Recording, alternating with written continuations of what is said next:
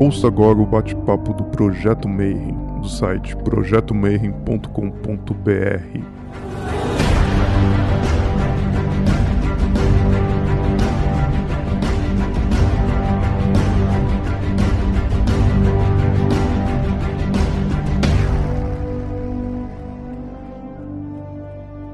dia para quem é de bom dia, boa noite para quem é de boa noite boa tarde para quem estiver vendo no YouTube. Esse é mais um episódio do Bate-Papo Mayhem e dessa vez eu tô com a minha querida Carla, que vai falar sobre oráculos. Mas não é oráculo que eu manjo, na verdade eu não manjo porra nenhuma do que ela vai falar hoje, que na verdade eu tenho uma fascinação enorme pelo Lenormand, pelas sibilas, pelos oráculos, pelas histórias mas eu só manjo da parte do tarô. Então hoje eu vou encher ela de pergunta. Então, para começar, eu queria que você se apresentasse, por favor, e logo em seguida a gente vai começar com uma parte histórica do Lenormand. Seja bem-vinda, Carla.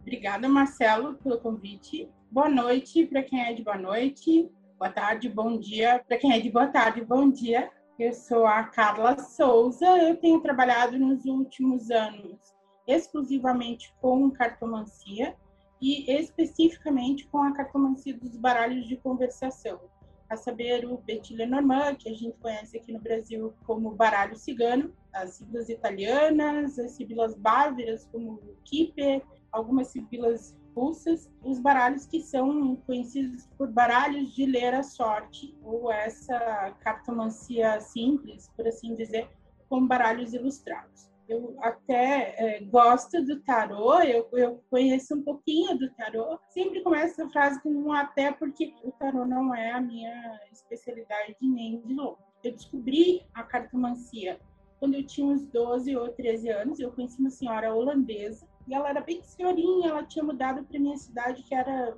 eh, uma cidade no interior de Santa Catarina, e ela não conhecia muita gente, ela mudou para lá por uma situação familiar, enfim. Nós conversávamos bastante, ela começou a me ensinar o Petit Lenormand, que conforme ela falava, que só alguns anos depois eu descobri que era conhecida aqui no Brasil por baralho cigano. Eu perdi o contato com ela, e depois eu fui fazer jornalismo, eu deixei a faculdade de jornalismo, passei uns dois anos e meio viajando pelo Brasil, entrevistando cartomantes. Na época eu tinha intenção de, de escrever um livro sobre a cartomancia. E o que me brecou naquela época, né, o que me parou, foi justamente que eu sentia um preconceito muito grande com relação à cartomancia, com relação à figura do cartomante, né? Então eu, eu lia as cartas, eu amava as cartas, mas eu não eu não me sentia à vontade para dizer eu sou cartomante. Eu percebia uh, algum incômodo eventual, algum preconceito, na verdade, uh, nas pessoas quando eu falava essa palavra cartomante. Então, passei uma parte da minha vida uh, estudando as cartas, ou lendo as cartas, ou colecionando baralhos, até que em 2011, por um desses eventos sincrônicos da vida, eu acabei decidindo largar a minha profissão, aquilo que tinha sido a minha profissão até então. Eu fiz jornalismo, deixei jornalismo, passei a trabalhar com publicidade e propaganda como direção de arte, né? E em 2011 eu deixei tudo isso, eu deixei a minha profissão e fui trabalhar como cartomante. De novo eu senti aquela coisa do preconceito e aí eu decidi então, ensinar pessoas a lerem as cartas. Quando eu decidi ensinar pessoas a lerem as cartas, eu senti que eu precisava estudar um pouco mais, e aí eu comecei uma pesquisa na época sobre o Petit Lenormand. Essa pesquisa durou, dura de lá até hoje, né? Ela rendeu alguns livros. O último livro foi o Cartomancia Lenormand, o estudo do agora, que é um livro em que eu conto um pouco mais da história dessas cartas, é um pouco sobre o que a gente vai falar. Nesse meio caminho, eu acabei descobrindo outros baralhos e me apaixonando ainda mais por eles. Eu tenho um grande interesse numa série de temas relacionados à magia, ao ocultismo em geral, e eu não conseguia, durante a minha vida, estudar tudo que eu gostaria de estudar. E eu continuo não tendo conseguido estudar tudo que eu gostaria de estudar sobre a cartomancia. Então, eu me sinto também uma aprendiz dessa dedicação com esses estudos. Eu preparei uma apresentação para a gente falar, para que você veja né, algumas imagens, enquanto eu conto um pouquinho da história do Lenormand. E quando a gente fala da história do Lenormand, a gente fatalmente vai cair na história das sibilas. Você vai já entender isso, né? Deixa eu fazer uma pergunta antes de começar. Como é que isso começa? Onde é que o Lenormand entra na linha do tempo?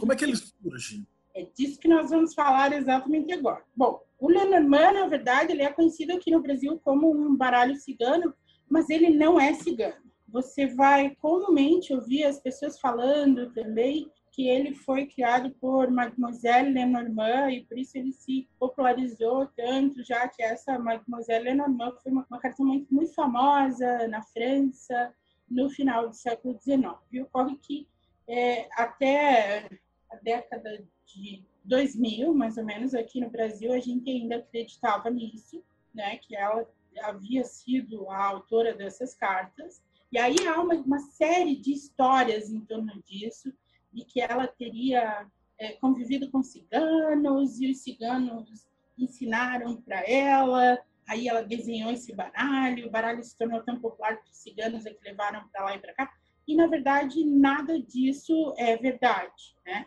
Esse baralho acabou levando esse nome porque quando ela faleceu, ela era muito muito célebre, muito famosa, né?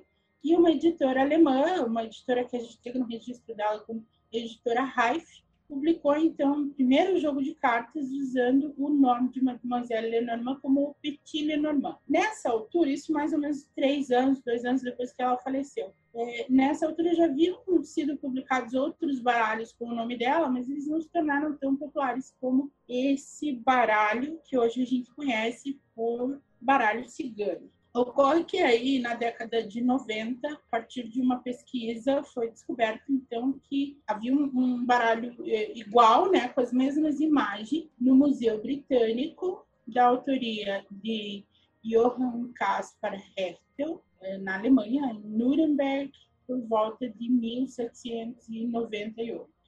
Então, a gente chega na origem dessas cartas nesse contexto que não tinha absolutamente nada a ver nem com Mademoiselle Lenormand e nem com os ciganos. Esse baralho ele foi criado como um jogo de tabuleiro. O Johann Heckel, ele era conhecido pelos jogos, pelos conteúdos voltados para a família, né? Ele tinha alguns, algumas outras publicações sempre voltadas para a família e esse esse baralho entra nesse nesse contexto de jogos para de um jogo para a família, um jogo de tabuleiro. Quando a gente joga detetive, war, alguma coisa assim, ele ele acabou lançando outros baralhos também desse mesmo estilo. Bom, no livreto de, de instruções daquele baralho, que era um jogo, nas instruções do jogo ele explicava que esse baralho também poderia ser usado como um oráculo. Depois, mais ou menos 50 anos depois disso, o Johann Caspar ele morre em 1800, vítima da peste, e mais ou menos 45 anos depois, esse baralho ressurge redesenhado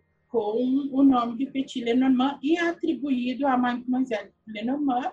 Eh, junto com essas primeiras publicações, surge um livreto de instruções assinado por um pretenso sobrinho de Mademoiselle Lenormand, pseudônimo Philippe Lenormand, né? que a gente sabe também que não era um sobrinho dela porque ela não tinha esse sobrinho, era toda uma situação de marketing. E aí é que a história vai começar a ficar muito interessante. O que acontece? Esse é, livreto do Felipe Lenormand, que acompanha uma série de outros baralhos, eu estou passando aqui na tela baralhos antigos, aí do ó, 1880, final do século XIX, é, que são baralhos nomeados como Petit Lenormand, e a maioria deles continua vindo com esse livreto de instruções do Felipe Lenormand, que é, na verdade, o mesmo livreto de instruções que se popularizou no mundo todo e que acompanha até hoje baralhos ciganos ou baralhos Petit Lenormand, inclusive aqui no Brasil. O que é interessante é que aqui no Brasil acabou se criando uma outra tradição que reúne nessas cartas associações com algumas entidades e com alguns orixás dos cultos afro-brasileiros. E aí isso reforça a ideia de que o baralho seria cigano, por conta do trabalho com os ciganos da espiritualidade, acaba criando toda uma, uma mística em cima dessas cartas, que muitos tempo tomam por verdade, né? Isso é, é, é bastante fomentado no Brasil como, como realmente um, um oráculo dos ciganos, e aí não dos ciganos de etnia, mas dos ciganos da espiritualidade que são associados nesses a gente pode entender que eles que eles acabou se tornando uma tradição mas não as coisas não estão relacionadas de fato é, uma das coisas interessantes é que quando você chega é, em outros países alguns significados de cartas que não são comuns aqui no Brasil e quando você reúne tantos significados mais comuns naquilo que hoje a gente chama de estilo brasileiro ou escola brasileira, com significados daquilo que se chama estilo europeu, escola europeia, todos eles, todos eles, desembocam no tal livreto do Felipe Lenormand. Essa data que você falou é interessante, que 1850 é ainda antes do, dos famosos baralhos do Papi e do Oswald Wirth, né, que é 1889. Então essas sibilas elas já eram bem mais famosas e populares antes do tarô pegar esse significado esotérico, né? Sim, eles, na verdade, esses, baralhos que a gente vai chamar de sibilas ou de baralhos de conversação, eles começam a surgir quando surgem as cartas. Os baralhos, os primeiros baralhos que surgem na Alemanha, né, que não era Alemanha, era Prússia, enfim, no final do século XIV, 1370 e alguma coisa, começam a surgir baralhos ilustrados. Esses baralhos ilustrados, eh, eles ganham naipes, mais ou menos 1440 começam a surgir os baralhos com naipes alemães, que seriam esses naipes que também estão nesse jogo da esperança. A partir desses baralhos, eles são baralhos ilustrados. Então, a gente começa a encontrar os primeiros registros de leituras de cartas como oráculo, ou seja, das leituras cartomânticas na Europa, especialmente na Bavária, a partir de 1400 e alguma coisa. Se você pegar o Jogo da Esperança, que é essa, esse baralho do Johann Caspar Heckel, ele traz naipes alemães e esse naipe francês, que é o que a gente está acostumado aqui no Brasil, naipe francês ou naipe inglês, são as copas, ouros, espadas, enfim. Junto, né, ou ao lado deles, aparecem também esse outro naipe, esse que é um baralho de descarte, um baralho super é, popular nos dias de hoje, alemão, que ainda traz aqueles naipes. Esses naipes aqui eles surgiram por volta de 1440. Esses baralhos que traziam esses naipes na Alemanha eles eram normalmente ilustrados.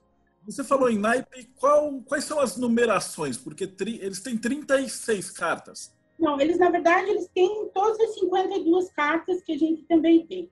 Do Ais, que na verdade chamam de Daus, ao Rei. A diferença nos baralhos alemães mais antigos é que eles não tinham uma dama, eles tinham um Ober e um Uber, ou seja, um cavaleiro alto e um cavaleiro baixo. E depois, esse cavaleiro alto ele se transforma na dama. Isso já no final do século XVIII é, é, é que isso acontece, porque existiam os baralhos franceses e ingleses que tinham uma dama, um cavaleiro e um, e um rei. Então, os baralhos alemães começam também, o alemânicos, que é uma palavra que se usa lá, lá para falar desses naipes, eles começam a, a substituir o Ober, que é o cavaleiro alto, pela dama. Então, a gente consegue fazer uma correspondência desse naipe de folhas com espadas. Isso é uma coisa, uma coisa bem interessante e importante quando a gente fala de Lenormand. De ouros com o naipe de sinos, de coração com copas e bolotas ou nozes, né, com o naipe de paus. Por que, que isso é importante? Quando você pega aquele livreto do, do Felipe Lenormand, que eu mencionei, que acompanha tudo quanto é baralho é, de Lenormand no mundo, você vê que ele se refere às cartas sempre dizendo assim, bom, se o trevo, que é a carta número 2, estiver próximo da carta 6, que, que é as nuvens, então ele significa um obstáculo. Essa é a carta 6. Se o urso estiver próximo da pessoa, então essa pessoa é uma pessoa empoderada, é uma pessoa que tem uma força muito grande. Se o urso estiver longe, significa que existe um, um, um mau agouro na vida da pessoa, um mal olhado na vida da pessoa. E quando você começa a investigar os registros a respeito das leituras de cartas na Alemanha contemporânea desse baralho, você vai descobrir que existia então já essas leituras de cartas com relação aos baralhos que usavam esses naipes. E havia um sistema em especial que era o sistema que era praticado na região de Ansbach, que é extremamente, mas assim, extremamente parecido com é, a maneira como as cartas foram distribuídas nesse jogo da esperança. Ou seja, a gente vai ter tudo que é feminino associado ao naipe de espadas, ou de folhas, no caso, tudo que é relativo à vida familiar e ao homem como provedor da família no naipe de copas, que era também associado com a razão e as emoções, eram conceitos mistos naquele período. Tudo que são desafios, dificuldades, trabalho, vai estar relacionado no naipe de bolotas ou paus. E os ganhos e perdas, ou a vida, a vida rural, vai estar associada aos, ao naipe de ouros. Uma coisa que eu acho interessante é que a gente passa a vida inteira ouvindo que é, o baralho cigano é um baralho muito fácil. Aqui tem imagens de alguns desses baralhos que eram usados na cartomancia alemã contemporânea desse jogo da esperança, que é o baralho do Johann Casper, ilustrados e que eram usados para ler sorte. O que a gente imagina, na verdade, é que como esses baralhos eram ilustrados, as pessoas acabavam usando-os para contar histórias, ou seja, para conversar, por isso que são chamados de baralhos de conversação. E daí, para você fazer previsões de futuro, foi, imagina-se que é um pulo, né? Aí surgem os primeiros registros de pessoas que leem cartas. Isso acontece na Alemanha, depois na Espanha, depois na Inglaterra, por toda a Europa, né? Acontece. A gente vai encontrar registros a partir do século 15, ou seja, a partir do momento que, que existem cartas, que as cartas se popularizam, se populariza também a cartomancia. E, em especial, na Alemanha, nessa região da Bavária, utiliza-se um padrão, uma coisa que a gente acaba descobrindo é que esses naipes, eles ilustram cartas é, em muitos países, e cada país ou região tem lá o seu padrão ou seja, as associações que são comuns com aqueles naipes. Você vai encontrar lugares em que os desafios, as, os tormentos, as dificuldades, eles são associados à folha, que é o correspondente das nossas espadas. As alegrias são associadas a bolotas, que é o correspondente ao pau, que não é o que acontece no Petit Lenormand.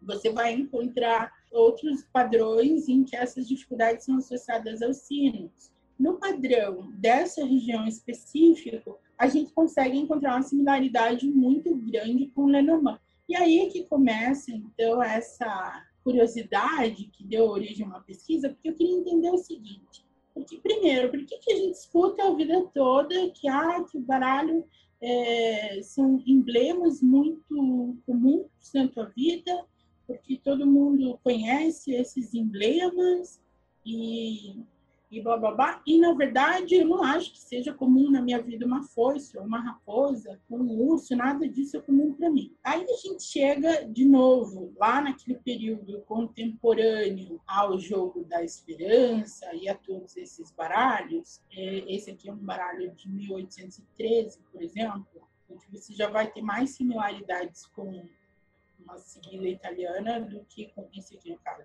do que com um Lenormand Esses são outros baralhos de conversação daquela época. Se você olhar para eles, você vai ver que eles têm emblemas, ou seja, eles têm imagens em comum. Essas imagens não quer dizer que fossem imagens do cotidiano das pessoas, como tanto se fala. Em geral, essas imagens, aqui eu estou passando, depois eu volto para a gente falar um pouco dos registros históricos da cartomancia. E o que, na verdade, a gente descobre é que essas imagens, elas eram um repertório quase que obrigatório na vida das pessoas nos livros de emblemas. Existiam muitos livros de emblemas que eram populares nesse período da história. Nesses livros de emblemas, a gente tinha exatamente essas imagens. Buscar aqui essas mesmas imagens que a gente vai encontrar nos baralhos de conversação, a gente vai encontrar também nos livros de emblemas, que eram livros super populares a partir do século XVI, ou seja, eles vieram depois dos baralhos, livros ilustrados, e essas ilustrações geralmente elas eram usadas para explicar o texto que viria a seguir, explicar imageticamente. Então a gente começa a ter um recurso visual que, que surge a partir da prensa, né? altamente utilizado principalmente pelas classes mais abastadas. Mas o objetivo era o quê? A maioria das pessoas não sabia realmente ler ou escrever, então havia alguém que lia essas histórias para as pessoas e elas iam associando com essas imagens. Então, o que a gente tem é um repertório que era quase que obrigatório para as pessoas conhecerem. Então, elas normalmente sabiam, né? É, ainda que elas não soubessem ler, elas conheciam essas imagens, porque elas eram usadas não só nos livros, mas em todo meio que iconografia que estava presente nas igrejas, na heráldica, nos brasões de família, enfim. E esses elementos que faziam parte desses emblemas, eles eram quase que obrigatórios para as pessoas letradas ou para as pessoas das classes mais altas. Era tua obrigação conhecer esse repertório de emblemas. E uma coisa que é muito curiosa nos livros de emblemas é que você vai ter elementos ou ícones que surgem neles e esses ícones, eles, dependendo da maneira como eles são colocados, ou quais os elementos que estão junto com eles, eles expressam aquilo que eles chamavam de verdades filosóficas, né? Ou eles expressam ideias. E essas ideias é que então a gente vai encontrar de novo naquilo que eu chamo hoje da linguagem cartomante. Então você tinha, por exemplo, a figura do urso que aparecia muito frequentemente nos emblemas, mas você vai ter diferentes maneiras para que esse urso apareça e dependendo de como ele apareça, ele vai ter um significado diferente, né? Dependendo do que está junto com aquele urso. Dependendo do que você tem junto com a raposa, ele vai estar falando, vai estar se referindo, por exemplo, a um conto de Esopo ou a um conceito de fundo moral, ou a um trecho bíblico, ou a uma teoria filosófica, enfim, de acordo com, com quais elementos você tem em um emblema e como eles estão dispostos, a gente tem aí uma linguagem que se desenvolve e esse repertório de imagens ele era praticamente obrigatório nesse período. Então, uma coisa que eu percebo é que hoje a gente encontra muita gente que fala do baralho cigano, ah, porque tem imagens que são populares na vida das pessoas. Na verdade, elas não são tão populares para nós hoje, mas elas foram um repertório super conhecido naquele período em que esses baralhos surgem. Alguns dos baralhos, como Lenormand, eles trazem ícones, né, que são essas imagens sozinhas, uma casa, uma árvore, um pássaro, e outros baralhos, como as sibilas, eles trazem cenas completas, cenas inteiras. E isso é também uma característica que começa a surgir um século depois de, do, do período em que surge o Lenormand. Até aqui, até o final do século XVIII, ou seja, 1700 e bolinha, você vai ter baralhos que trazem esses emblemas simples. Por quê? Porque os baralhos, eles eram muitas vezes é, utilizados como ferramenta educativa, né? Você levava esses baralhos para ensinar as pessoas a reconhecer esses ícones. Ou você levava livros de emblemas com cartas soltas, com lâminas soltas em vez de páginas, ou seja, não deixava de ser baralhos, para educar as pessoas a respeito do significado desses ícones. Então, você mostrava, por exemplo, um pássaro. Um pássaro ele vai ter, dependendo do pássaro que seja, onde ele está, se é num galho, se é numa árvore, ele vai ter um determinado significado né, atribuído a ele. Uma montanha, um gato, um rato, o gato com o rato, os lírios. Toda essa iconografia que é tão presente a partir do Renascimento, ela está presente também nesses, nesses livros e emblemas que acabam se transformando em cartas, e essas mesmas cartas a gente acaba depois associando à cartomancia, ou seja, elas não nasceram para fins oraculares, elas passam a ser utilizadas com esses fins.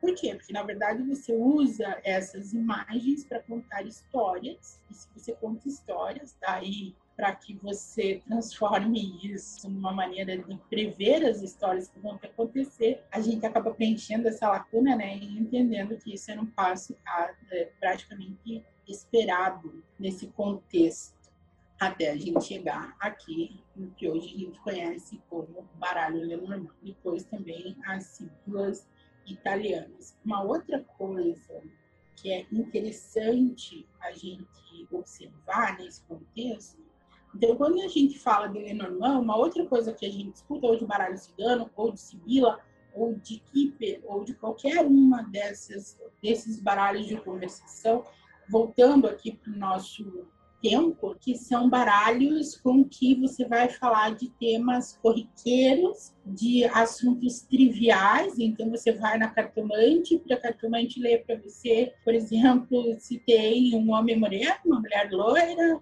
e vai cruzar o teu caminho, mas muito cuidado, porque tem muita inveja e né, o que, que vai acontecer sábado à noite, se vai encontrar o crush ou não vai encontrar.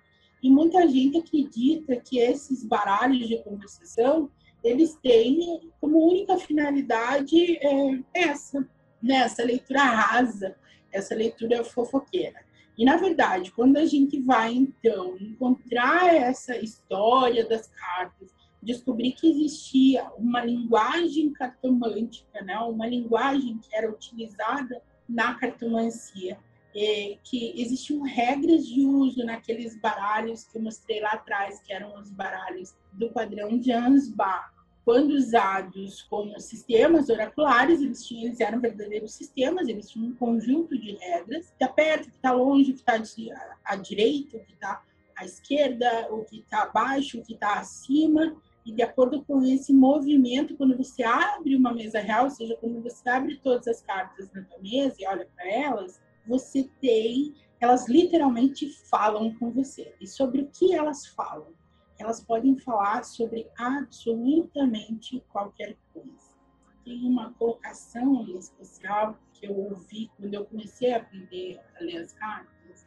A minha professora, por assim dizer, a minha mestra, ela, dizia, ela costumava dizer que, em geral, as pessoas usam as cartas para observar o fenômeno, né? Para observar como as coisas se entregam já prontas, né? Como a realidade pronta. Então, você vai lá e usa o baralho para fazer uma previsão, para saber se você vai encontrar um pretendente no sábado à noite. E mais interessante do que isso pode ser você começar a usar as cartas para observar como essa realidade se desenha.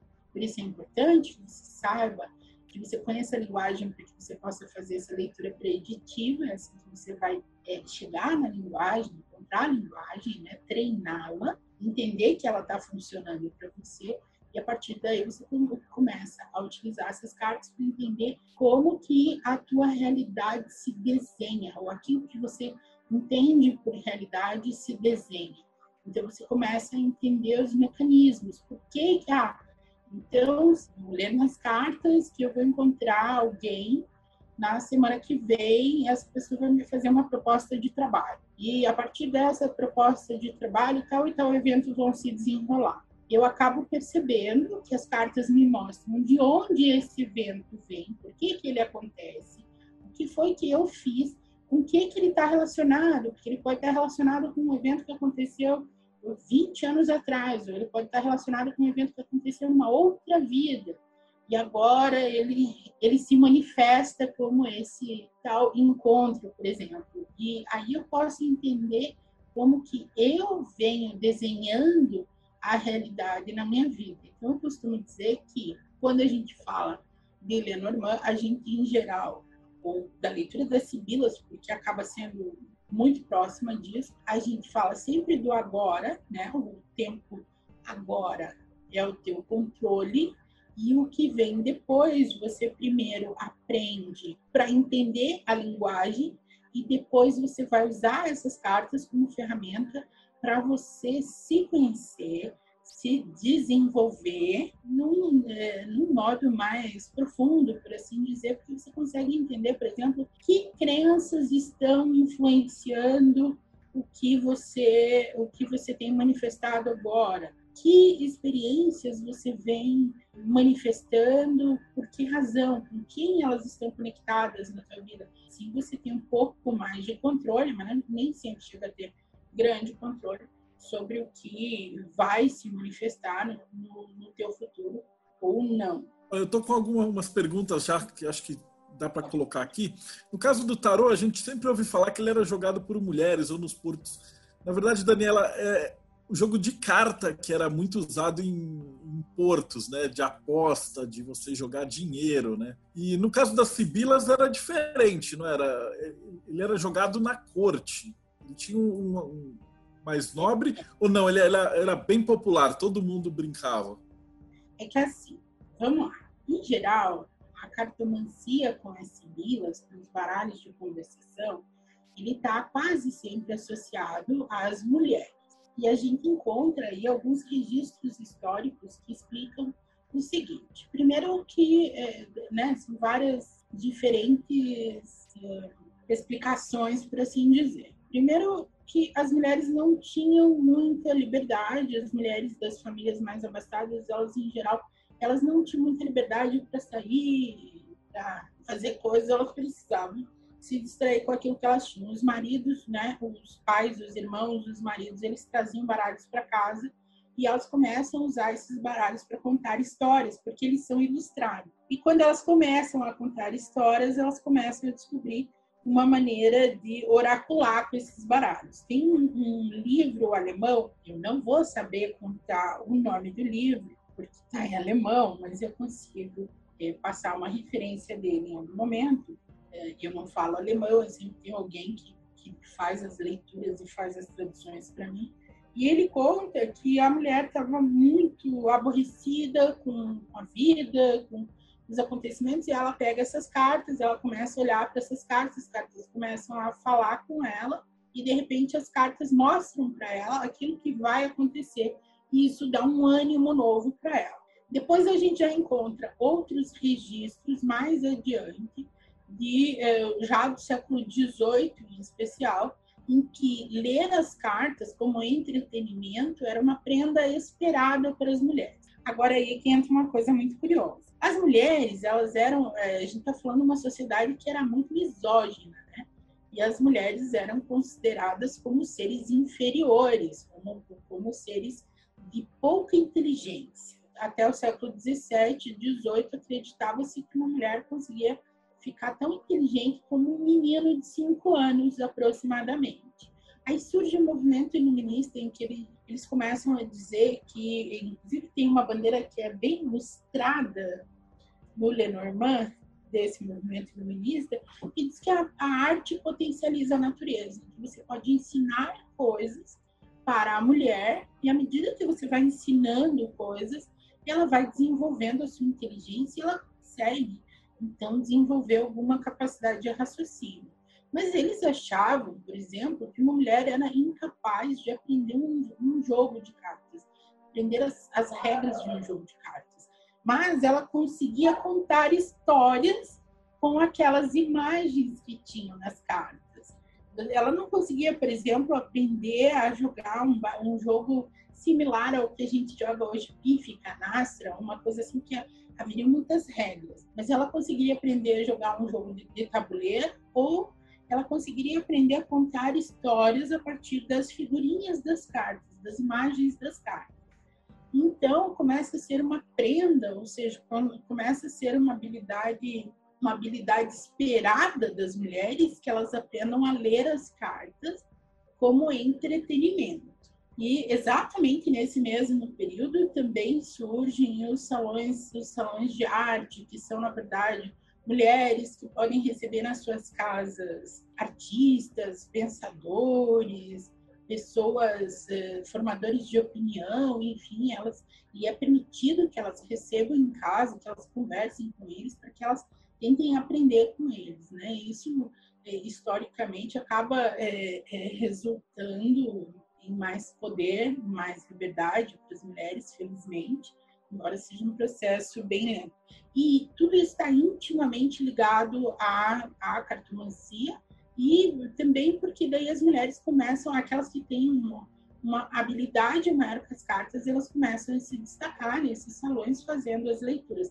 Mas é sempre uma leitura focada no fenômeno, ou seja, na previsão de um acontecimento que então se concretiza e que mais tarde, quando se popularizam as mesas girantes na França e aqueles espetáculos que reúnem espiritualidade, mágicas, ilusionismo, tudo num bolo só, é, também as leituras de cartas entram nesses espetáculos, entram nesses bolos aí, que dá margem para uma mistificação que existe até hoje, e que você, por exemplo, precisa ter um dom de ler as cartas e vai pegar as cartas e vai sair lendo imediatamente. Isso vem lá daqueles, daqueles espetáculos. Mas então, voltando à pergunta, é, as mulheres, é aí nesse momento que é permitido que as mulheres leiam as cartas e que isso não está necessariamente associado quando é para fins de entretenimento com as práticas não permitidas pela igreja de magia,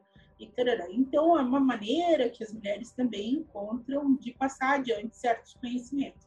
A gente encontra registros antigos de que elas usavam essas cartas, usavam as leituras de cartas para modificar o futuro delas. E isso era altamente não recomendado pela igreja, condenado pela igreja e pelos, né, pelos moralistas da época é onde as coisas começam a, a ir por um outro caminho que é menos conhecido, porque o que ficou, o que chega para nós, é mais relacionado à cartomancia praticada pelos, pelos uh, espetáculos, né, mambembe, do que por essas, por essas bruxas, por essas eh, mulheres mais sábias que usavam as cartas para trabalhar o seu destino, para criar um destino melhor para elas.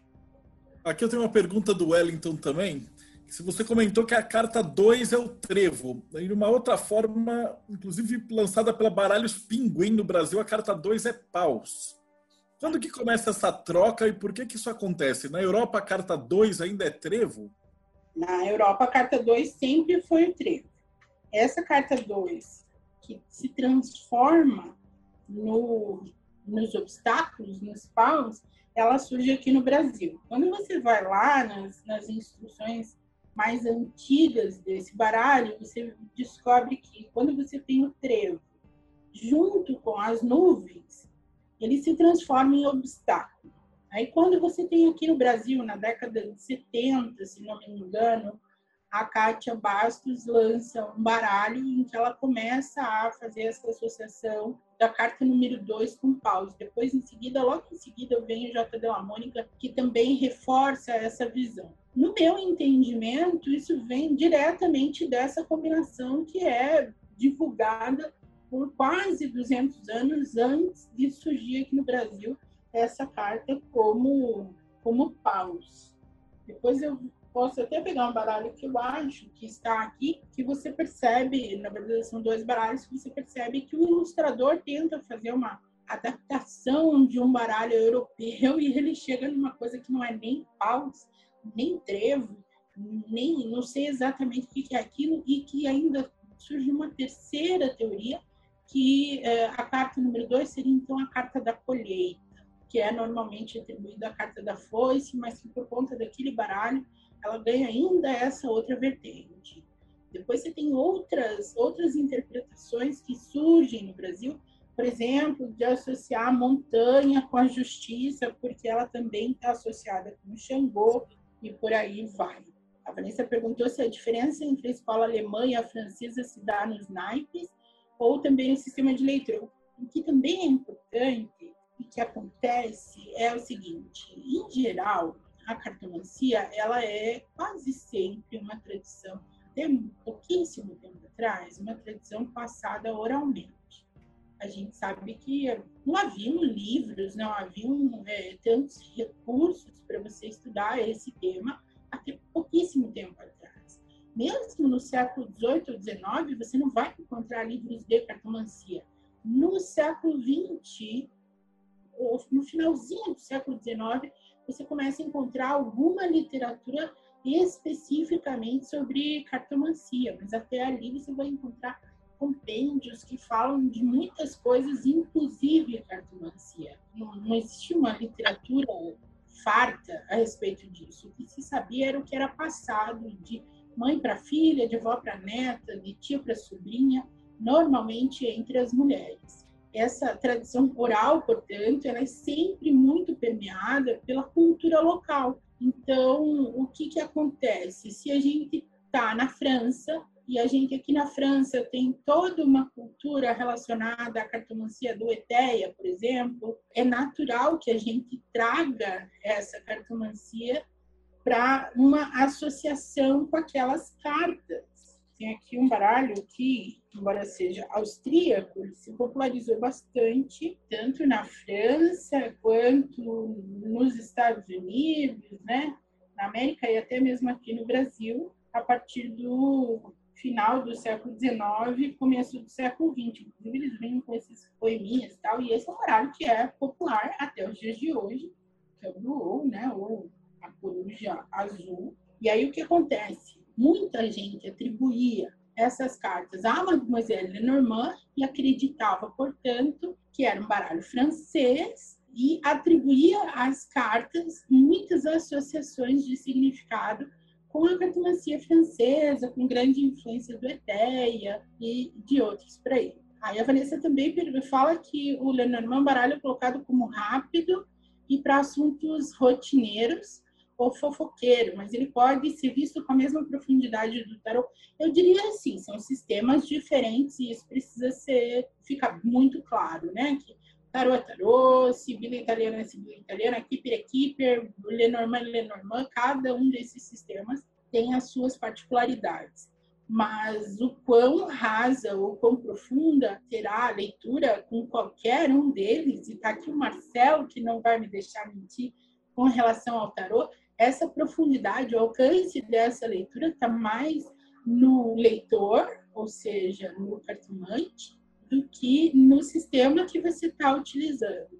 Então, se você não conhece a linguagem, se tudo que você conhece são algumas palavras-chave, seja no tarô, seja no Lenormand, seja numa sibila, tudo que você vai conseguir dessas cartas é uma leitura rasa, uma leitura que fala de frases formadas com pequenas palavras. Se, por outro lado, você conhece essa linguagem um pouco mais profundamente, automaticamente você vai conseguir construir leituras um pouco mais profundas. O que eu entendo é que essas tradições que ensinam os sistemas, elas não chegaram para nós. Você precisa cavar muito fundo eh, nos registros históricos que existem, que agora a gente começa a ter mais acesso por conta das bibliotecas digitais e tudo mais, para você descobrir que existe isso. Então, para você descobrir que, por exemplo, existe uma ampla associação dessas imagens relacionadas com os naipes, e quando está em cima, está embaixo, está à direita, está à esquerda, como que isso se movimenta dentro de uma mesa de cartas, quer seja com a Sibila, com o Keeper, com o Lenormand, e a maioria desses baralhos, na verdade, inclusive as Sibilas italianas, eles surgem na Alemanha, então Prússia, na região da Bavária, porque na verdade é ali que surge a prensa, ali que começa a existir o advento gráfico, né? E começam a, a ser produzidos muitos baralhos e depois é dali que esses baralhos vão para o resto do mundo. Então tem sempre essa influência. Agora, quando eles chegam, quando a Sibila italiana, por exemplo, essa aqui é uma reprodução da Sibila, da primeira Sibila que a gente tem notícia na Itália, que foi publicada por volta de 1890, quando essas cartas são chegam então na Itália, elas são interpretadas de uma maneira muito diferente daquilo que se interpreta na França, daquilo que se interpreta na Áustria, em Viena ou na região de Munique ou de Nuremberg na Alemanha, da maneira como se interpreta em Frankfurt e por aí afora. Então cada região vai ter as suas particularidades. Na Holanda, na Bélgica, tudo eh, na Inglaterra, cada uma dessas regiões vai ter as suas particularidades, mas a profundidade da leitura ela está muito mais relacionada com quem faz essa leitura do que com as cartas. Quando que os ciganos começaram a se apropriar do Lenormand, é possível mesclar tarô com Lenormand? Bom, vamos lá. Os ciganos não se apropriaram do Lenormand. Isso não é uma verdade. Os ciganos, eles na verdade, eles usavam, eles, eles como eles viajavam, né, de um lugar para outro, e eles eh, muitas vezes eles se apresentavam, eles faziam espetáculos de dança, eles faziam espetáculos que envolviam as artes oraculares também. Como os baralhos eram muito populares na Europa, então a gente vai ter aí no século XVIII, XIX e no início do século XX muitos espetáculos que são associados a ciganos e nos quais as artes oraculares são trazidas, porque os ciganos sempre foram conhecidos pelas artes oraculares, pelos seus mistérios e tal. Então, eles usam cartas, eles usam cartomancia, mas é muito mais presente na cultura cigana, enquanto etnia. A cartomancia com cartas tradicionais, com cartas de jogar, essas paus, ouros, copas, espadas, do que os baralhos de conversação. Mas aí, de novo, é, aquilo que eles têm acesso é o que eles vão usar.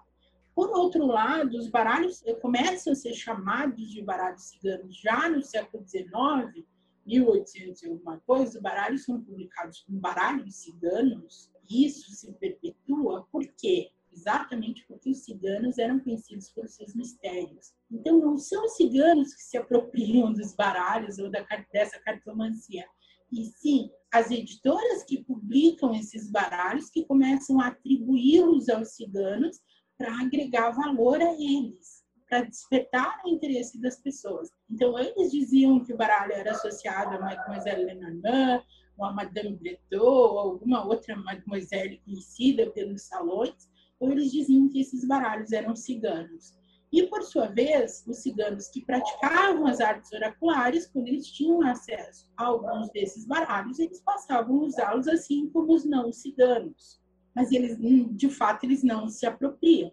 Aqui no Brasil, desde gente tem uma outra, um outro contexto, que é o contexto religioso, onde se cultua toda uma espiritualidade que a gente chama de cigana, né? E que é que é muito presente na nossa cultura, e aí sim existe uma associação dentro do trabalho com essa espiritualidade com as cartas. Mas, de novo, isso é trazido para cá e não o movimento inverso. E, embora isso possa parecer é, espantoso, em alguns casos, se, se a gente começar a buscar os registros históricos de tudo isso, é história, né? Esse lance que você falou de, de, de cada baralho particular de cada cidade está atrelado à fala, eu acho fascinante. Porque ele é como se fosse um pequeno registro histórico, né? Então, ah, na Bavária tem urso. Aí chega no, no sul da Itália, você fala, cara, não tem urso, mas o cara ganhou um baralhinho que tem o urso, e aí a mãe vai, vai começar a ser adaptado e tal, né? E os livros que a gente tem são muito recentes, então, porque isso é um negócio muito de bruxaria, né? Passado da mãe para filha e tal. Eu acho muito fascinante. Que o tarô ele, ele fica enquadrado, né? Então é aquilo porque é aquilo e tem a cabala e, e, tá, e tá uma coisa completamente engessada. E esse do baralho pelo que você falou. A pergunta que eu ia fazer já passou, que a Vanessa fez, que ficou faltando uma parte. O que quer dizer perto e longe, quando a gente está falando de Sibila? É a posição, certo? Nessa composição que faz, então, é, quando você coloca as cartas, fica uma coisa muito, muito mais complexa. No tarô, a gente está acostumado a fazer três cartas. Ele faz ali um começo, meio e fim. No máximo, a gente vai colocar ali dez cartas tal. Mas esse sistema, o Giancarlo falou, quando a gente estava discutindo da, da história né, do, do tarô, ele colocou que a Etélia, por exemplo, ele vinha com palavrinhas do lado. Então, quando uma palavra juntava com a outra, ela formava uma conjunção entre aquelas duas palavras. E esse lance das sibilas eu achei uma coisa fantástica mesmo. O que vai acontecer é que no, nas sibilas você vai trabalhar exatamente dessa forma. No tarô, você, você trabalha com, esses, com, a, com essas imagens, que a gente pode chamar de arquétipos, elas são complexas por si. Então, você toma uma carta do tarô e, de acordo com é, uma série de recursos que você precisa buscar nessa carta, você vai contextualizar a tua resposta e vai aprofundar-se nela. Nas sibilas, você sempre vai precisar juntar cartas para encontrar essa mensagem. Então, você, é, embora haja uma tarotização das sibilas, ou seja, muita gente vai trabalhar com uma leitura das sibilas como se elas fossem o tarô, ou seja, vai pegar uma carta, eu vou pegar, por exemplo, o cavaleiro aqui do Lenormand e vou discorrer sobre ele, falar, falar, falar, falar, falar sobre ele, da mesma maneira como eu faria se fosse o tarô.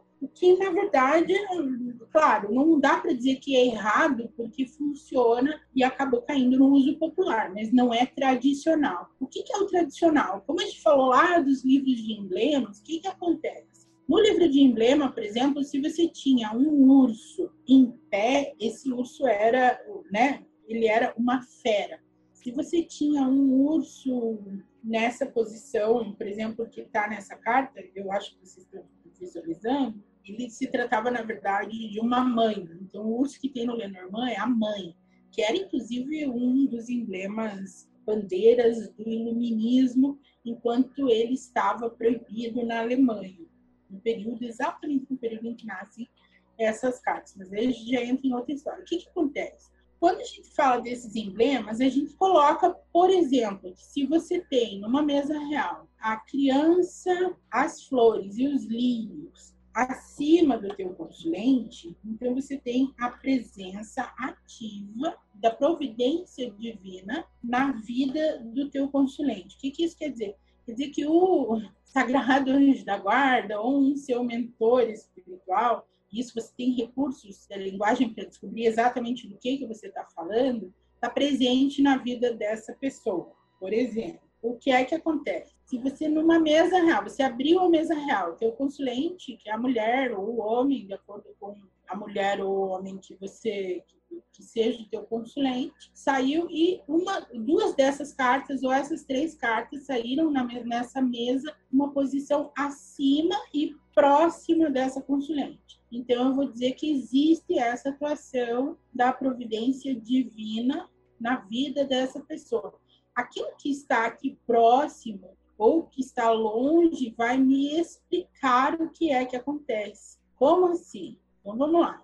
Digamos que a consulente saiu nessa outra posição aqui na mesa. As cartas que eu tiver nessas posições, eu tenho, por exemplo, a árvore. Abaixo dela, essa árvore diz que essa mulher está saudável. Se essa árvore está descrita por uma carta de ouros, ela diz que tudo aquilo que se refere à matéria, às suas finanças, está saudável na vida dela, mesmo que ela esteja cheia de problemas. O conceito de saudável aí, dependendo do que se mostre, pode ser o mesmo que não. É isso que é para acontecer, esse é o caminho esperado. Essa mesma árvore, se ela cai acima da consulente, a gente pode esperar que haja um problema de saúde relativo a ela ou relativo a outra carta.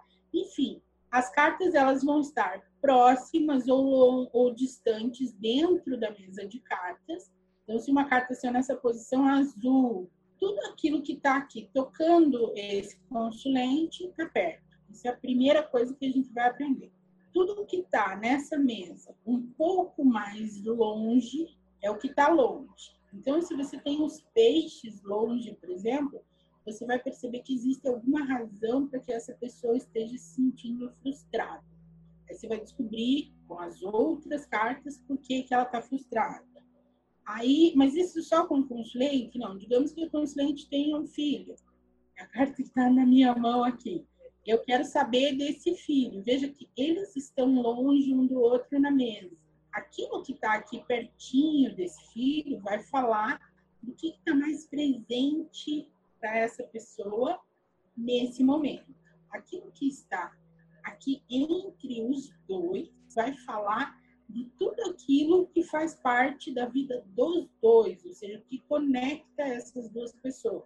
Sendo que aquilo que está em cima dela fala do que ela, nesse caso aqui, por exemplo, acredita em relação ao filho. Então, tudo que está acima dela. E tudo que está acima do filho e entre os dois vai falar também sobre o que ele acredita sobre essa mãe.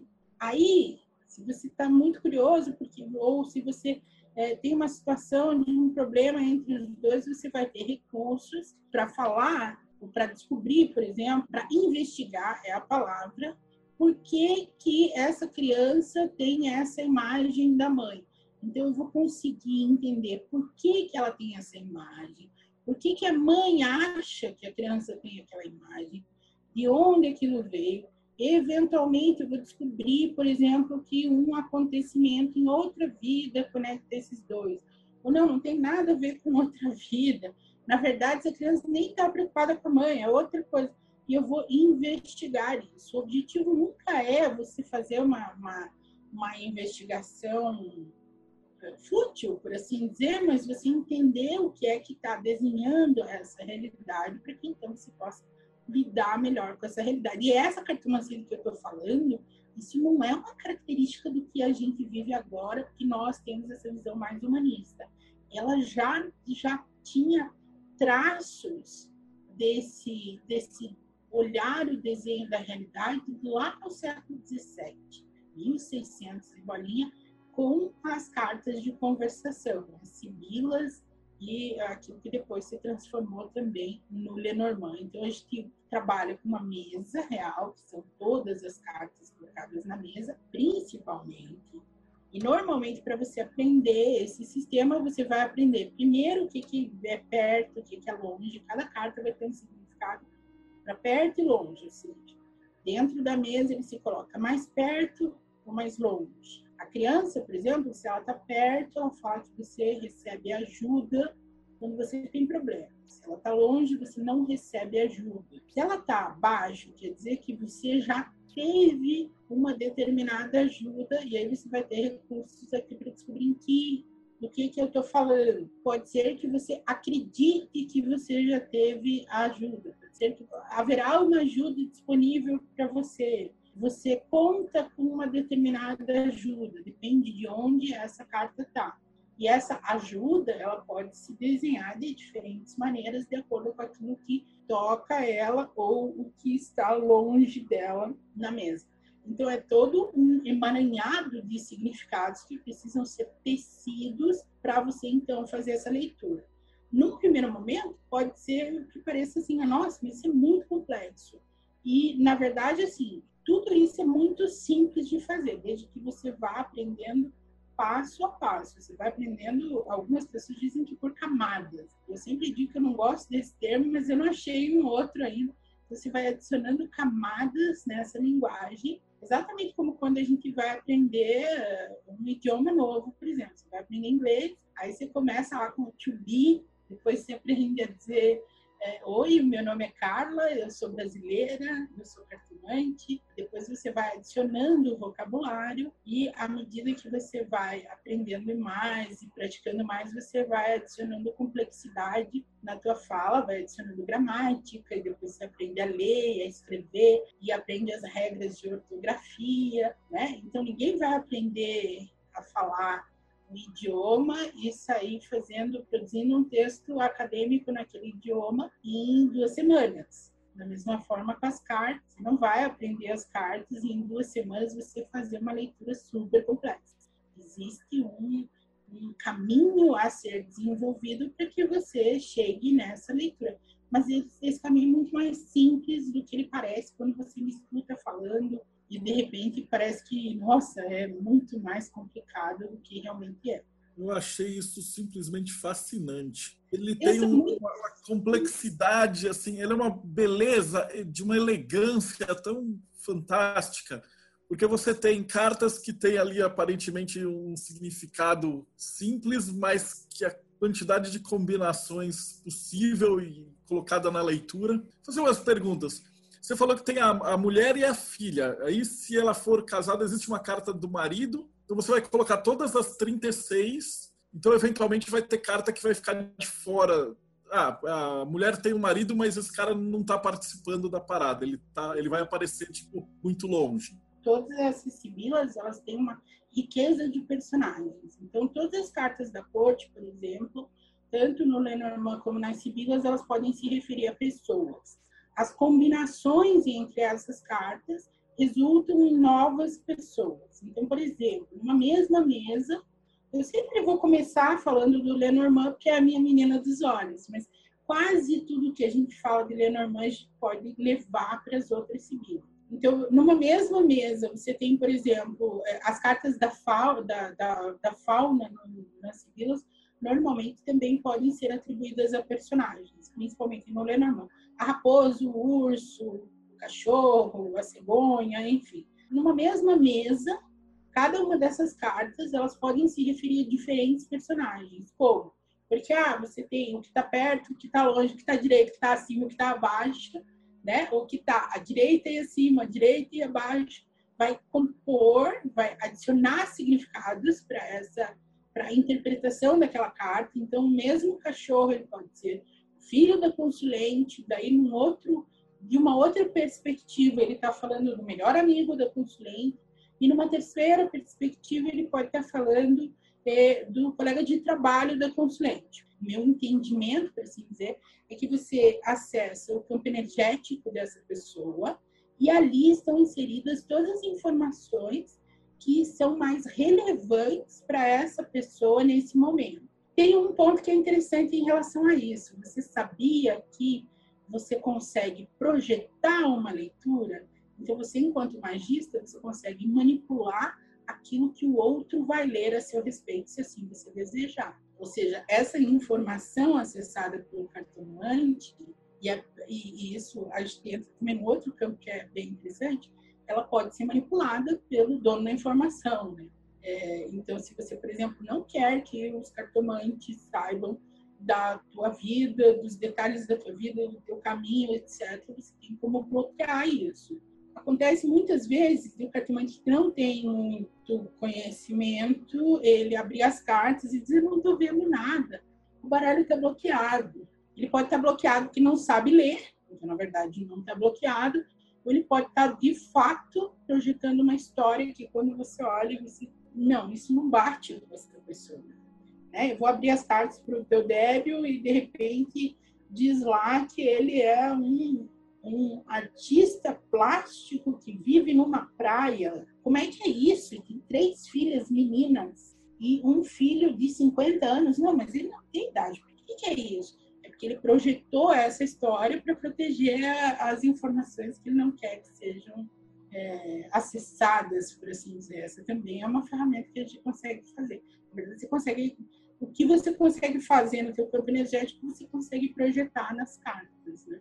Ele é um alfabeto assim muito completo, assim muito bonito mesmo. É muito, muito bonito. Tem um exercício que a gente faz em aula que a gente conduz, por exemplo, o, o aluno a pensar numa determinada história da sua vida, num determinado momento da sua vida você conecta essa. É, por exemplo, a gente pode fazer um exercício assim. Qual foi a primeira vez que você viu alguém lendo cartas? Teve o primeiro contato com a cartomancia na tua vida. Daí você vai pensar nesse momento. Ok, depois disso, o que, que aconteceu? Quando foi que você comprou o teu primeiro baralho?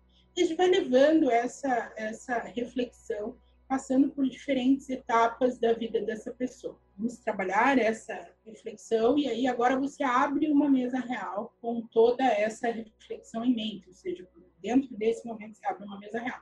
E aí a gente localiza cada um desses acontecimentos dentro daquela mesa real, com que eles estavam relacionados. E é tão impressionante que você consegue localizar exatamente assim, bom, quem me apresentou a cartomancia foi a minha amiga, e a minha amiga era amiga de alguém que era da minha família e que era muito próximo, e depois eu tive uma, um, um, um desentendimento, e aí essas coisas todas elas surgem nessa história e você percebe como é que está tecida aquela realidade, porque você se conecta com as cartas. E costuma ser bem impressionante quando a gente faz esse exercício de sala de aula, porque as pessoas realmente enxergam a sua história. Não, não teria uma outra maneira de você, de você chegar naqueles dados, né? Então a leitura é muito mais é, profunda do que falar do homem loiro, da mulher morena que vai passar é, pela tua vida sábado, no inveja. Eu tô com essa da pergunta da Gisele, que a leitura das cartas feitas com uso de tecnologia, como videochamadas ou áudio, ela sofre interferência de conexão ou comunicação? É, eu, particularmente, entendo que a gente faz essa leitura do campo da pessoa. Então, a partir do momento que você tem acesso a esse campo, que a pessoa que permite esse acesso, tem gente que está com ele abertão, assim, né? Tranquilo. E tem outras pessoas que vão precisar de permitir.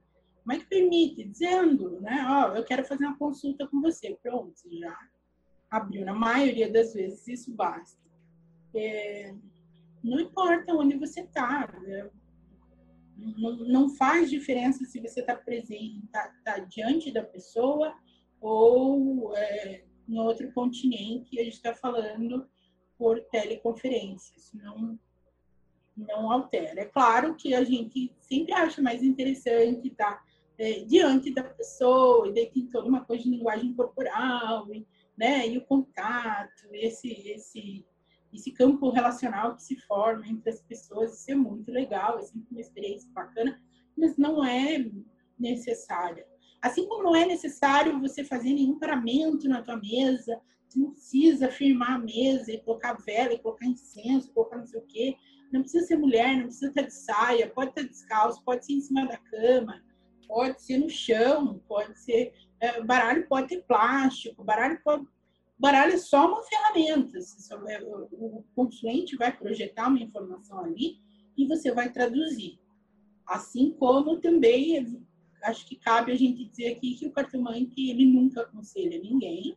O cartomante não sabe nada da vida da pessoa e vai continuar não não não opinando sobre coisa nenhuma o cartomante exclusivamente vai traduzir uma informação que é do consulente, o que ele vai fazer com essa informação é da alçada dele, não tem nada a ver com isso. A gente só segura a lâmpada que pode iluminar o caminho do outro. Se o outro vai enxergar isso como uma luz mesmo, é com o outro. Essa pergunta é interessante porque a gente, eu já fiz essa mesma pergunta para Urbina, que falava de reiki, para o Giancarlo, que ia falar do tarô. Pra... Então, ou seja, é, é uma coisa que a gente percebe que em oráculos você não tem essa ligação mesmo, é o alfabeto, e a hora que você conecta e faz o fio de energia de pensar na pessoa e a pessoa pensar de volta, ele já funciona. Então pode ser runa. Pode... Tenho certeza que quando eu chamar alguém para falar de runa, ele vai fa... a gente vai fazer a mesma pergunta, ele a gente vai fazer dar a mesma resposta, porque é uma coisa assim muito universal da galera séria que trabalha com isso, né? Ó, o Rodrigo tem uma pergunta massa aqui. Ó. O papel do marketing das editoras em dar valor às cartas e modificar os baralhos e a leitura, você tem uma visão positiva ou negativa disso? Posso fugir? eu acho que tem duas Carlas aqui para falar.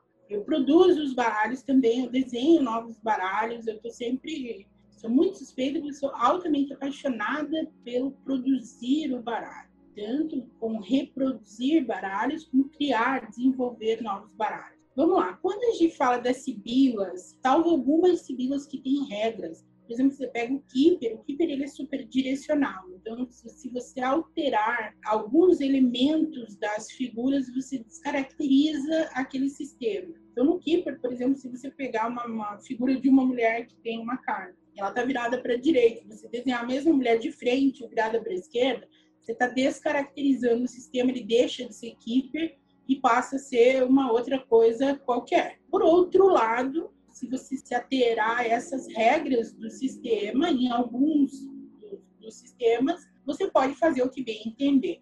Então, você pode desenhar uma mulher que está num cenário de século XX ou de século III, em Roma ou em ou um cenário todo high-tech, que não vai fazer a menor diferença, desde que ela esteja voltada para a direção certa.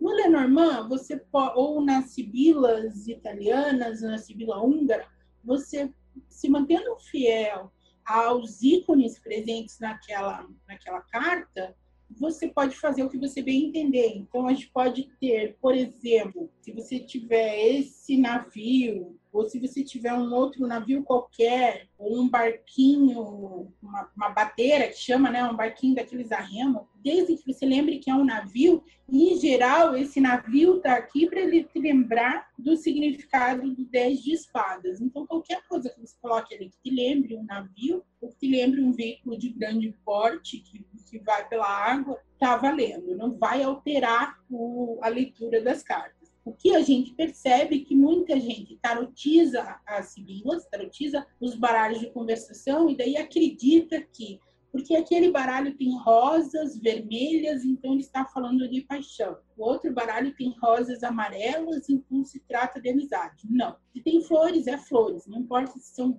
flores do campo, rosas amarelas, rosas vermelhas. A informação que, que é importante ali é que se trata das flores, o emblema das flores. Então, aí é que eu, que eu disse que eu queria fugir, porque muita gente vai achar horrível que eu diga isso.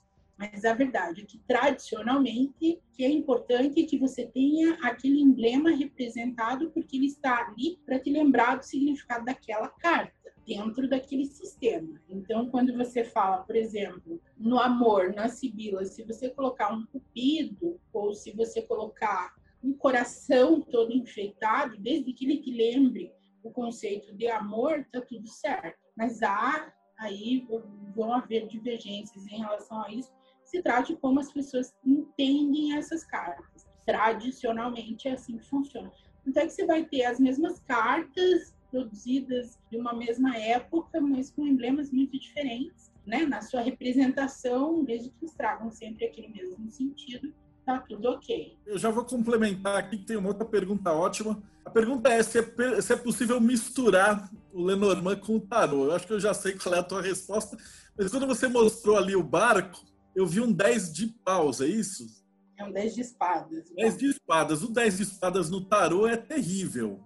então eu imagino que não dê para misturar, mas me explica esse lance, principalmente dos menores, né? Que você tem 36 cartas, então quais são os números dos menores que entram nessas 36? Porque não cabe tudo. E como é que é feita essa leitura? No Lenormand, você vai trabalhar com ases, cartas da corte, reis, manéis e damas, e as cartas numeradas de 6 a 10. No Lenormand, as cartas 6, 7, 8 e 9 falam de eventos, as cartas da corte falam daquilo que a gente fala que é aconselhamento, né? Que elas são mais, dão uma visão mais mental das coisas. E os 10 são cartas de ligação, os ases são as cartas que representam os inícios e os fins. Nas sibilas, você tem os quatro naipes completos, né? nas sibilas italianas, você vai ter os quatro naipes completos, nas sibilas húngaras você vai ter uma redução do número de cartas também. Essas, tradicionalmente, esse número de cartas, ele muitas vezes ele era associado com, simplesmente com, uma, com, com, com a economia da impressão, ok? A gente acha que ah, tem algum significado super especial, não. É porque o cara queria baralho com menos cartas porque era mais barato. Bom, e em alguns casos isso acaba virando uma tradição. Então você vai ter, por exemplo, é, jogos, jogos, né? Tipo canastra, pife, que você usa baralhos de 32, de 36, de 40, de 48 ou de, de 52 cartas em todo o mundo. Da mesma forma, os sistemas cartomânticos eles são, eles são desenvolvidos em cima daquilo. Aí a gente cai no sistema. Então, quando eu estou lendo uma sibila italiana, segundo o sistema italiano, eu preciso me ater às regras daquilo. Quando eu estou lendo um Lenormand, eu preciso me ater ao Lenormand. Eu posso misturar Sibila e Lenormand, o Tarot e Lenormand, Tarot e Sibila. Eu posso, por exemplo, fazer uma leitura com a Sibila e daí abrir uma outra leitura com Lenormand, ok? Mas eu não posso dizer que um 10 de espadas do Lenormand tem o mesmo significado na Sibila e no Tarot. Isso não faz o menor sentido, são sistemas diferentes, criados em momentos diferentes, por autores diferentes, por tradições diferentes, é tudo diferente. Então, tá, eu posso usar os dois juntos, dois, três, quatro, cinco, assim como eu posso fazer uma leitura de tarô, e daí abrir runas. Mas é uma outra leitura. Não vou usar os significados das runas do tarô, ou eu gosto de colocar runa porque como ela é tão diferente, né? Não tem nada a ver. Pois é, mas então, o Lenormand também não tem nada a ver com a cartomancia tradicional, ou com a Sibila, ou com o tarô. O tarô, naipe de espadas, normalmente tem umas cartas bem ruins. É, na, no Lenormand, as cartas de espadas são todas bacanas, né? Que navio, a âncora, a carta, as flores, a criança, os lírios, tem nada ruim ali. Por outro lado, na Sibila, no tarô, as cartas de pau são cartas bonitas, e no Lenormand, é os ratos, a montanha, a raposa, cobras, nuvens, tudo ruim. Então, tem que respeitar esse sistema, eles são diferentes. Um dos maiores problemas deve ser essa tarotização do, do, do Lenormand e tal que ia dar aquele pau do cara falar, ah, é tudo igual, eu já sei, aí pegou a mão, essa aqui é 10 de bastões. Putz, ah, é fantástico mesmo. Uh, o Rodrigo perguntou também, ó, a, essa leitura de mesa real parece bem complexa. Média, quanto tempo demora para um aluno para ele passar da superficial para uma mais profunda? Aí, assim, a experiência que eu tenho tido com os meus alunos que se dedicam a estudar um pouco, né? O que é estudar? Você dedicar pelo menos uma ou duas horas todos os dias para estudar aquelas cartas. Em geral, em seis meses você consegue fazer uma boa leitura de mesa real. E entre seis meses e dois anos você consegue aprofundar bastante essa leitura. E em dois anos, alguns até três anos, você consegue fazer uma leitura bem complexa de mesa real. A leitura, geralmente, você vai, você vai ficar diante de uma mesa real uma hora, duas horas, no máximo. Assim. Eu fico uma hora, uma hora e meia falando com um consulente. A gente consegue aprender muita coisa nesse momento. Mas o que, que a mesa te mostra? Ela mostra informações ali que você ficar, sei lá, quanto tempo em cima daquilo. O que a gente faz é aprender técnicas para focar em determinados temas e, e investigá-los na medida do que a gente, do que a própria leitura revela como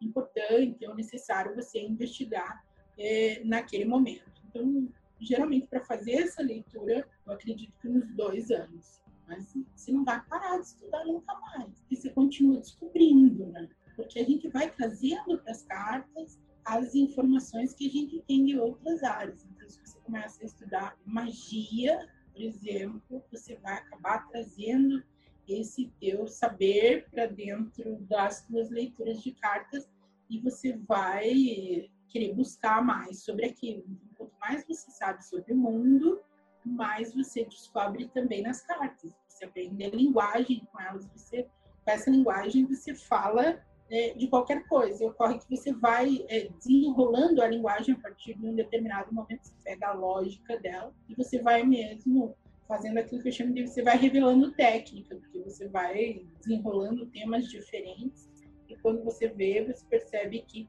ah, nessa mesa e na outra, e na outra do fulano, outro do ciclano, essa situação aqui ocorreu e falava de determinado tema. Então, isso é contínuo, não acaba nunca mais. É, o Rodrigo perguntou também assim, como é que está o cenário da cartomancia no Brasil atual? Ainda tem muito preconceito? Já está liberando? Eu espero ter diminuído um pouquinho que a galera que vai assistir, porque eu fiquei apaixonado pela complexidade da beleza da construção da, da fotografia, né? Eu costumo dizer para os meus alunos que o tarô, você tira ali, ele é uma fotografia do fluxo astral do que está acontecendo. E a impressão que eu tive dessa mesa real é que ela bate uma fotografia muito mais complexa, até do que o cara nem tá pensando. Então o tarô ele, ele acaba focando ali três cartas, cinco cartas, Mas essa mesa real, às vezes, ela vai abrir ali e ela vai te dar uma fotografia de um negócio que o cliente nem está achando que está acontecendo, né? Ele é uma panorâmica, eu diria assim. Não sei se eu tô, porque eu assim tô de aluno hoje, mas a impressão que eu tive mesmo é que ele, a mesa real ela tira uma uma panorâmica de como é que está o campo astral ali, o campo energético da pessoa, né? Você usou exatamente o termo que eu costumo usar, até nos, nos meus livros tem isso. Que é, eu costumo dizer que a, a mesa real é uma foto panorâmica deste momento. Sempre a gente parte do agora. Ah, você não vai ler futuro? Bom, parte do princípio que este agora está permeado de passado, está permeado de futuro. Quanto mais você estuda a, a cartomancia, mais você compreende que essa, essa, noção de tempo que a gente tem, ela é uma regra, só isso. Porque ali você percebe de forma muito clara que tudo é ao mesmo tempo, futuro, passado, presente, está tudo muito permeado. O nosso ponto de controle é o agora. Então, quanto mais cartas você tem, quanto se você faz uma leitura de três cartas, por exemplo, você vai mostrar um pedacinho da imagem. É como se você pegasse essa imagem que você está vendo minha aqui agora, você com três cartas você está vendo só as minhas unhas aqui, o descascado das minhas unhas. Ponto. E aí, quando você abre uma mesa real, você está vendo a tela inteira. Daí você vai ver o detalhe do cabelo descabelado, sei lá, a sobrancelha, o olho, se tem movimento, como é que está o fundo, de onde que veio, está... Ah, tem vento, então é porque tem uma janela aberta, e aí você vai ter uma riqueza de informações, que a gente fala normalmente exatamente esse termo, que é um panorama, uma visão panorâmica daquele momento. E aí você percebe que, à medida que você você pode, por exemplo, é, definir que você vai investigar uma determinada área da tua vida e abrir uma sequência de mesas, uma por mês, uma a cada três meses, uma a cada seis meses, uma por ano, e você vai acompanhar um determinado tema na tua vida. Você pode fazer isso. Você pode abrir uma mesa geral eh, periodicamente e acompanhando o desenrolar da tua vida, da tua realidade. E é tão interessante porque você percebe nitidamente como o, é, essa realidade, né, que a gente entende como realidade, ela se desenha. As cartas mostram exatamente isso, por isso que você nunca para de estudar, porque sempre tem uma camada mais para você ver, sempre tem um pouco mais para você entender, para você descobrir, né? É, eu costumo pedir para os alunos, quando eles estudam tarô, fazer uma tirada por semana e ir anotando no caderninho, né? E aí eles acompanham que é aquela carta que estava no futuro, aí vem para o passado, vem para o presente, aí vai para o passado. Mas enxergando agora o Lenormand da maneira que, que você colocou, é como se ele tivesse uma telona e de repente tudo aquilo vai estar tá modificando. Então, se você fizer uma leitura cada semana e depois compilar isso, sei lá, seis meses, um ano, você consegue enxergar um verdadeiro filme de tudo que está acontecendo. Né? O Chu tem uma outra pergunta muito massa que chama assim. Ele, ele usou a palavra técnica, mas eu vou colocar assim: você pode usar os formatos de leitura do tarô com Lenormand ou ao contrário, tipo Peladan, ou a, a mesa real com o tarô, isso funciona? Como, qual a tua opinião? Pode. Mas, é, de novo, é a Carla chata. Eu até ensino, eventualmente, porque as pessoas pedem, pedem, pedem. Tá bom, então vamos experimentar, vamos ver o que acontece. Pode fazer pela Dan com Lenormand? Pode. Pode fazer qualquer outro método com Lenormand ou Crucifixo.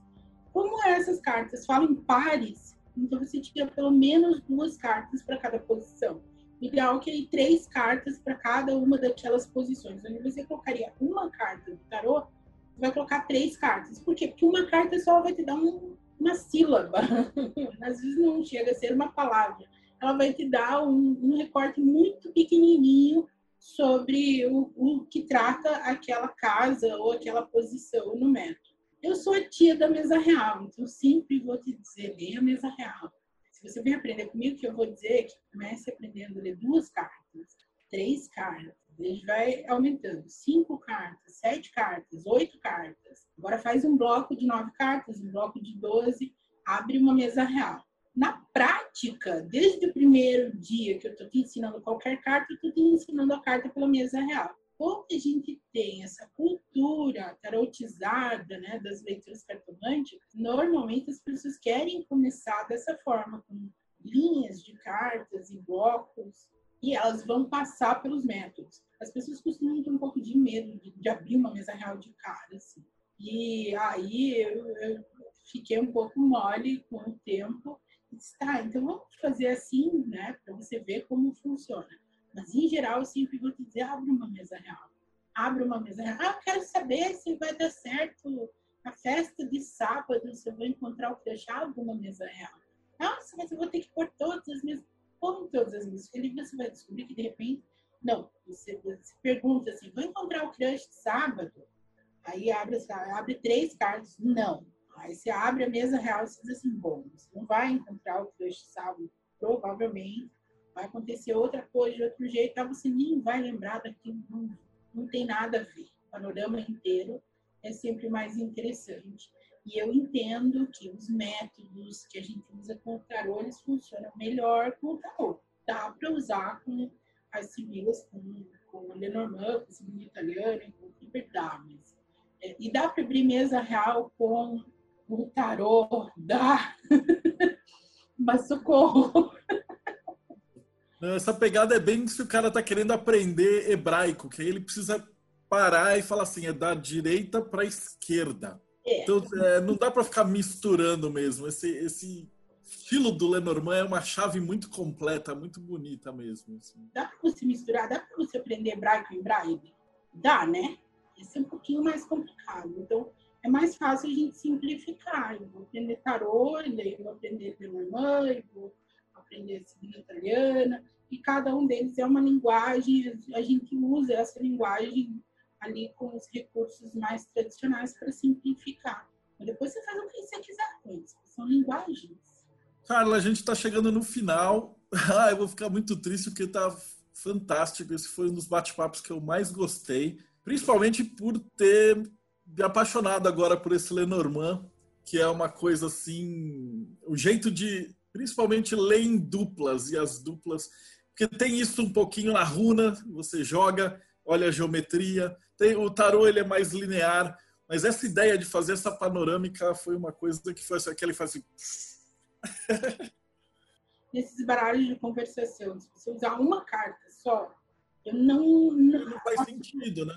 É, a astrologia não é a minha praia, mas uma analogia que funciona, eu entendo, é mais ou menos você você pode abrir um mapa um mapa astral ou uma horária para saber de um determinado evento ou uma revolução para saber de um determinado período ou você pode olhar só para o signo solar da pessoa né? Abrir uma mesa ou olhar para uma carta ou duas cartas. Então só uma última pergunta para fechar aqui também. Que livros que você recomenda para quem quer estudar Lenormand, Sibilas. Me deixa até, depois me passa o link do teu livro. Então, assim, a gente tem uma coleção que agora está indo para o sexto volume, que é o Diário Lenormand. Esse aqui é só um compilado dos primeiros três livros, que são livros com exercícios. Então, nesse aqui você vai ter a teoria das cartas, depois o trabalho das linhas e, por último, a leitura básica da mesa real, em 420 páginas. Depois desse, você tem o volume 4, que não está aqui, não tem aqui, que fala de uma leitura mais focada no teu desenvolvimento pessoal mesmo. Você traz as cartas para a tua vivência, porque, na verdade, assim, a gente fala, fala, fala, fala, fala de teoria de cartas, disso, daquilo. O que funciona é você trazer tudo isso para o teu dia a dia. Por isso que os livros começam com um diário. Você vai trabalhar todo dia com as cartas, vai olhar para elas, vai falar com elas todos os dias para que você desenvolva a linguagem. Então, é um negócio prático, não, não dá para ficar só na teoria. Só na teoria nunca vai funcionar. A gente tem o volume 4, que fala, então, do, do teu desenvolvimento pessoal, depois no volume 5, as leituras só para amor e relacionamento nesse contexto, e o volume 6, que está sendo agora, que fala de magia, né? E as pessoas esperam um livro lá, e quando a gente fala de magia, geralmente os conceitos são bem simples. Depois que a gente tinha começado a trabalhar com a série dos diários Lenormand, eu acabei fazendo essa pesquisa que me, que me levou aos emblemas, a origem das cartas, das sibilas, etc. E nasceu, então, esse livro que é a Cartomancia Lenormand, o Estudo do Agora. Ele é menos tradicional, porque ele é menos focado em leitura preditiva, mas, ao mesmo tempo, ele faz um resgate lá dos naipes, das leituras dos emblemas, enfim, é um livro que saiu depois e ele complementa os diários. Ele também vai falar é, de cada uma das cartas. Depois, para quem quer saber de Sibila, a gente tem um livro de Sibilas italianas. Trata um pouco menos da história, porque afinal de contas, você já leu a história do Lenormand, vai ser um pouco parecido. E está mais focado em prática esse.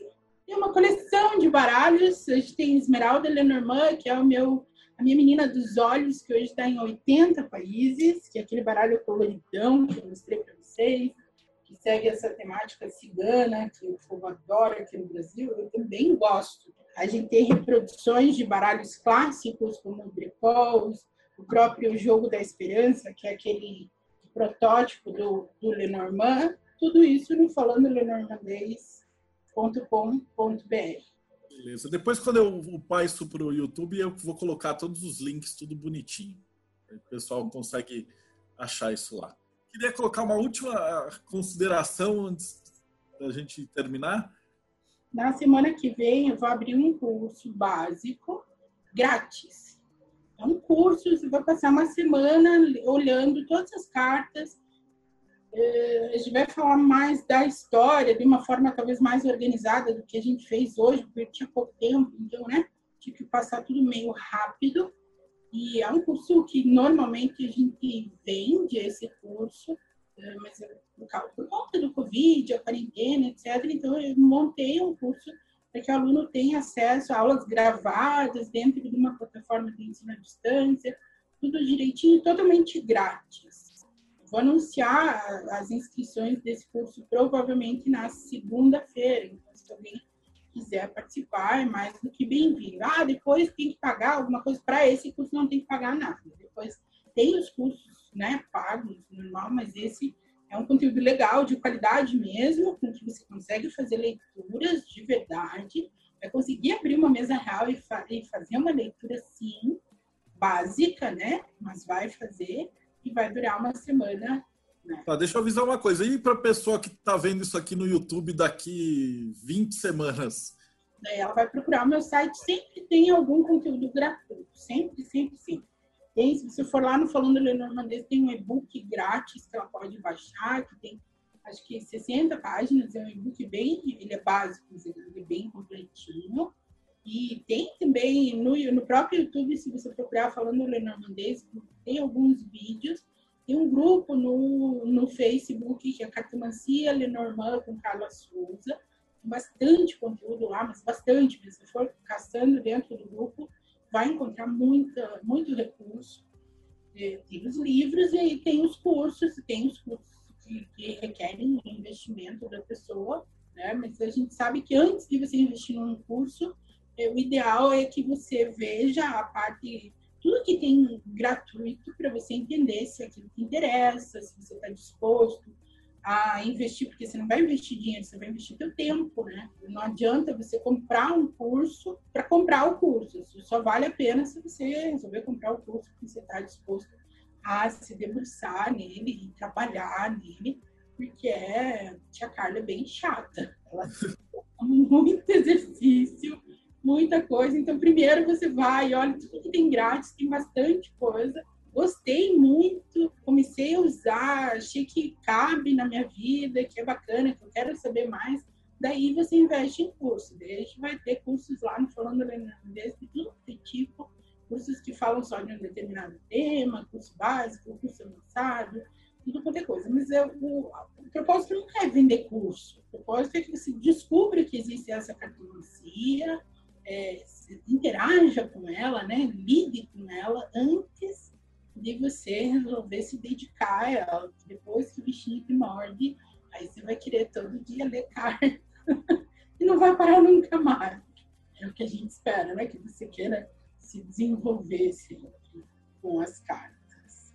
Marcelo, muito, muito, muito obrigada por essa conversa, por esse bate-papo. Muito obrigada por, por, pelas pessoas que estão aqui, pela pessoa que está assistindo a gente gravado, né? Depois é, é, também, porque é sempre uma alegria poder falar da cartomancia. Eu sou muito suspeita, eu sou muito apaixonada pelas cartas, mas eu acho que elas realmente fazem muita diferença na vida da gente se a gente souber usar essa ferramenta é, de uma maneira que agregue valor na vida da gente, não só para ficar sabendo da mulher loira, do moreno e do crush de sábado à noite.